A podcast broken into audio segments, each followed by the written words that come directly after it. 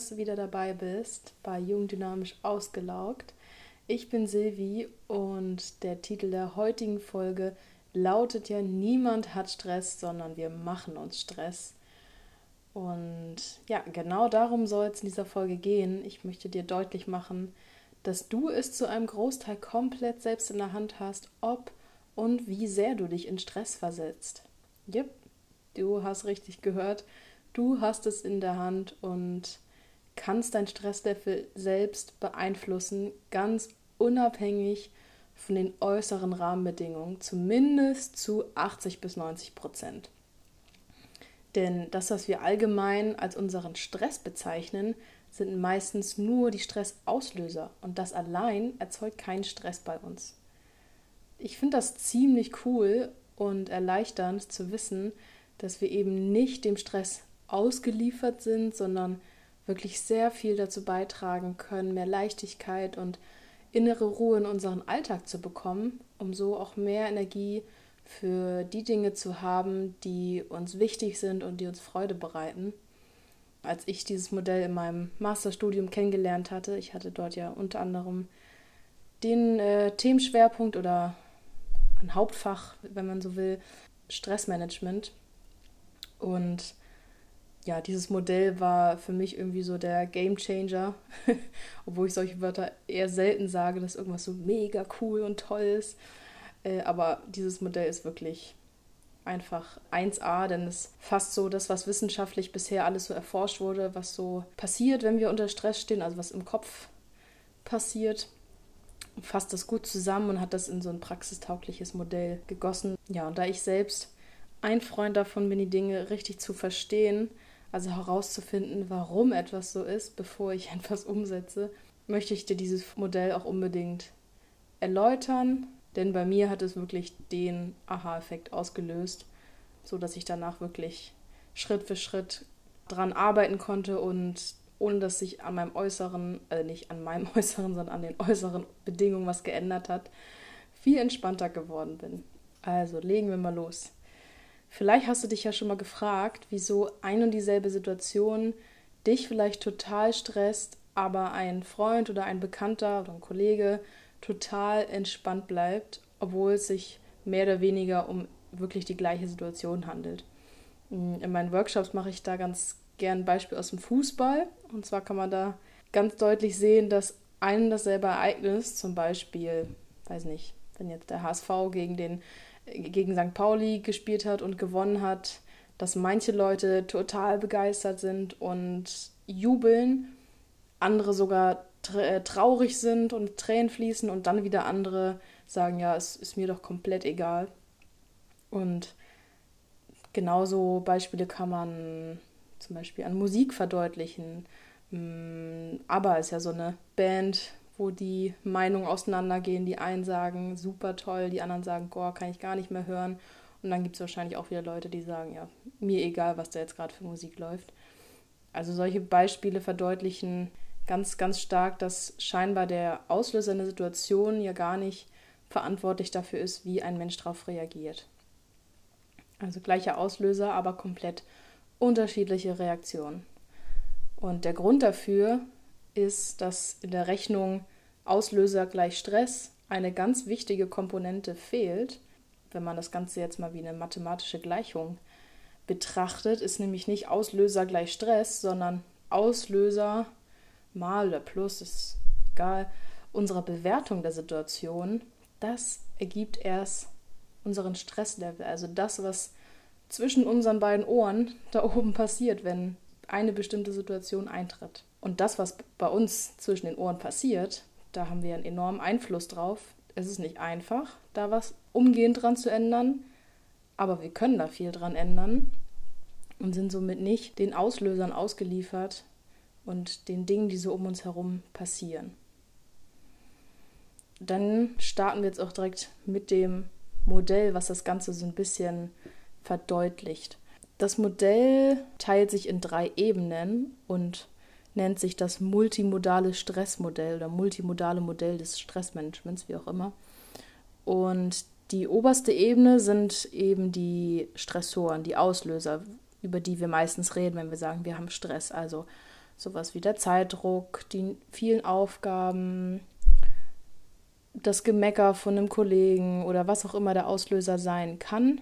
Das ist quasi der Reiz aus der Umwelt. Aber hier geht es ja erst los im Stressprozess. Und zwar trifft dieser Reiz von außen, was auch immer jetzt passiert ist, auf deinen ganz individuellen Wahrnehmungsfilter.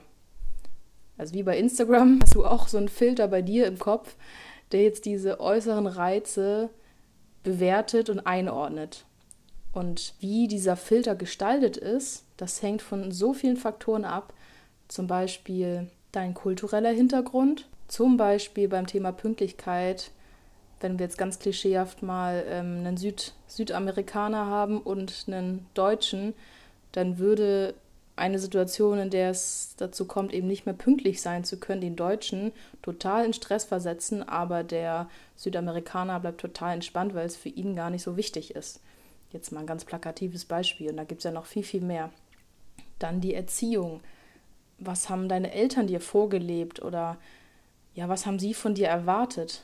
Dann auch nicht nur die Eltern, sondern andere nahestehende Menschen, die prägen ein. Dann aber auch ganz wichtig die Erfahrung, die du bereits gemacht hast oder auch eben andere in deinem Umfeld. Aus diesen und noch viel, viel mehr Faktoren bildet sich dein individuelles Profil von inneren Antreibern. Man könnte noch ganz viele aufzählen, aber in der Forschung haben sich so fünf auch herauskristallisiert. Die nennen sich die persönlichen Stressverstärker.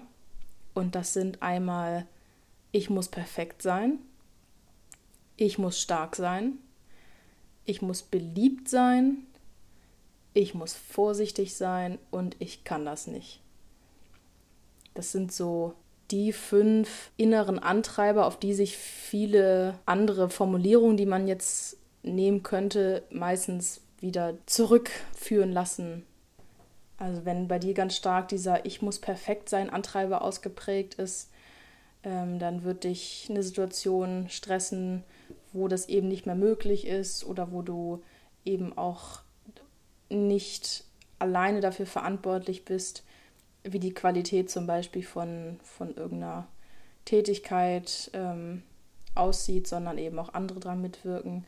Der Ich muss vorsichtig Antreiber verursacht dann Stress in uns, wenn wir eben in Situationen geraten, wo ja wir nicht ganz uns nicht sicher fühlen.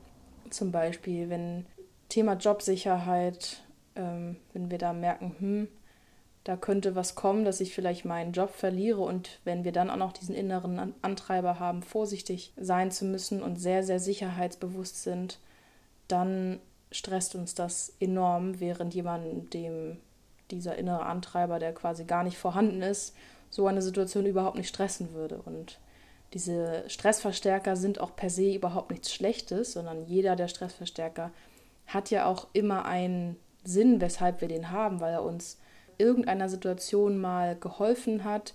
Zum Beispiel, wer perfektionistisch veranlagt ist, der liefert eben auch gute Qualität. Mm, wer diesen Ich muss beliebt sein Antreiber hat, der ist natürlich oft sehr hilfsbereit und unterstützt andere Menschen und bekommt das dadurch natürlich auch zurück. So hat jeder dieser Antreiber eben auch seine Berechtigung. Nur der Knackpunkt ist, wenn dieser Stressverstärker so extrem ausgeprägt ist, dass er uns eben eher in Stress versetzt, wenn wir uns nicht dran halten können, dann ist er nicht mehr so gut für uns und führt eben dazu, dass unser Stresslevel in die Höhe geht. Kommen wir zurück zum Modell. Also der Reiz trifft auf unseren Filter und wird dann von uns bewertet. Und je nachdem, wie jetzt wir so gestrickt sind, gibt es in der ersten Bewertungsstufe drei Möglichkeiten, wie wir diesen Stressor interpretieren können. Entweder wir sagen, oh super, habe ich Bock drauf, nehme ich an diese Herausforderung, also es ist positiv, dann kann man sagen, grüner Haken, kein Stress. Oder wir sagen, ist mir total egal, ist irrelevant, dann ist das für, für das Gehirn auch neutral und führt eben nicht zu diesem Gefühl von Stress.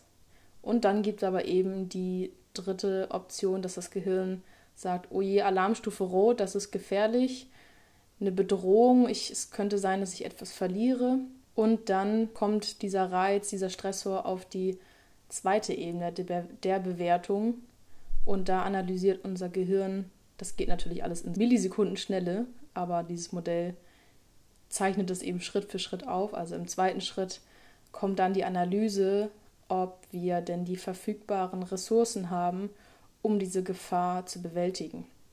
Wenn wir zum Beispiel eine neue Aufgabe vom Chef kriegen, wo wir erstmal leichte Panik haben, aber dann im zweiten Moment feststellen, naja doch, eigentlich habe ich die Fähigkeiten, das umzusetzen und die Zeit, dann ist das auch wieder alles im Grün. Aber wenn wir eben auf dieser Ebene auch feststellen, nee, ich habe nicht die benötigten Ressourcen dafür, das können Fähigkeiten sein, aber auch zeitliche Ressourcen, finanzielle Ressourcen, was auch immer, wenn wir also auf der ersten Stufe sagen, okay, das ist eine Gefahr und auf zweiter Stufe und ich weiß auch überhaupt nicht, wie ich die bewältigen soll, dann führt das eben erst zu Stress bei uns im Kopf.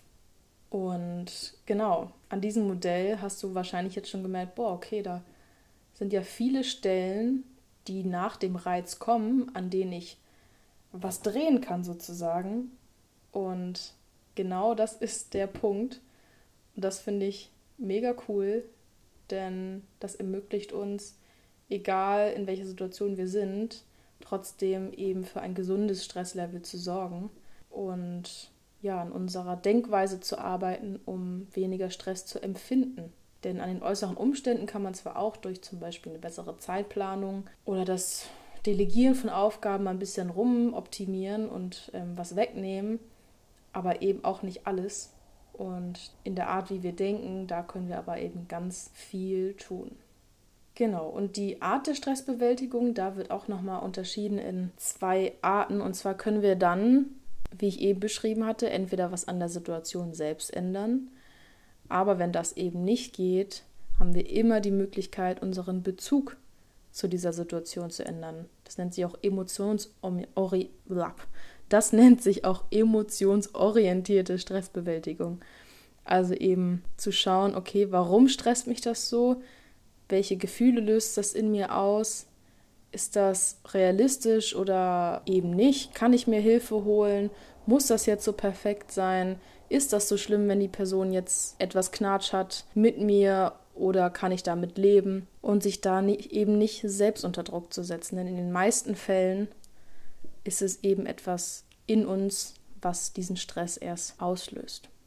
Und dieses ja doch sehr theoretische Modell, ich habe jetzt auch ein paar Fachbegriffe genannt, das wurde eben von dem Gerd Kaluza in ein praktisches Drei-Ebenen-Modell gegossen. Und auf der ersten Ebene steht eben das Management von diesen äußeren Umständen, aber da gehe ich jetzt nicht weiter drauf ein.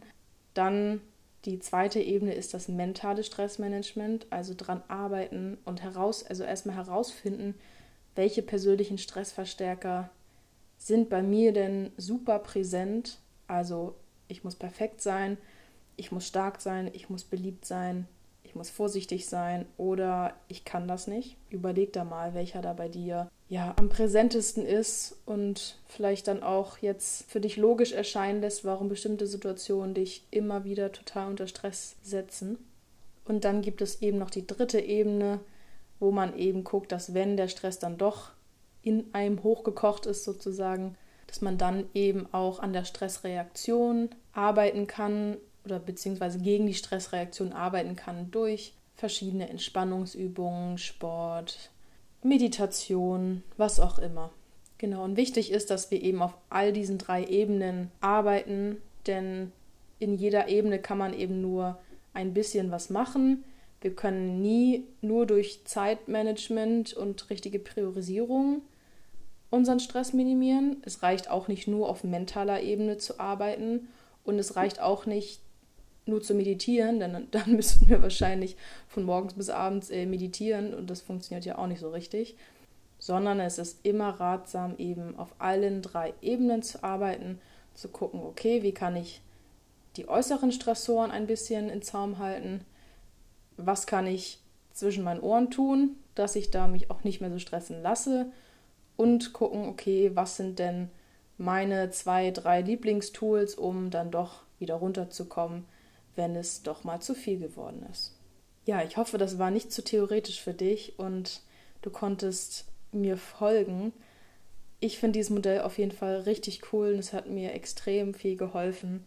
Das ist auch die Basis, die ich immer benutze in meinem Stressmanagement-Workshop. Wenn du Interesse hast an einem Workshop, wo wir diese einzelnen Ebenen mal wirklich individuell durchgehen oder das Ganze in einem Einzelcoaching machen möchtest, dann melde dich auf jeden Fall bei mir. Das kannst du entweder über meine Webseite tun, www.silvia-hofmann-coaching.de oder du schreibst mir direkt eine E-Mail, die packe ich auch in die Podcast-Beschreibung rein. Oder natürlich über Instagram.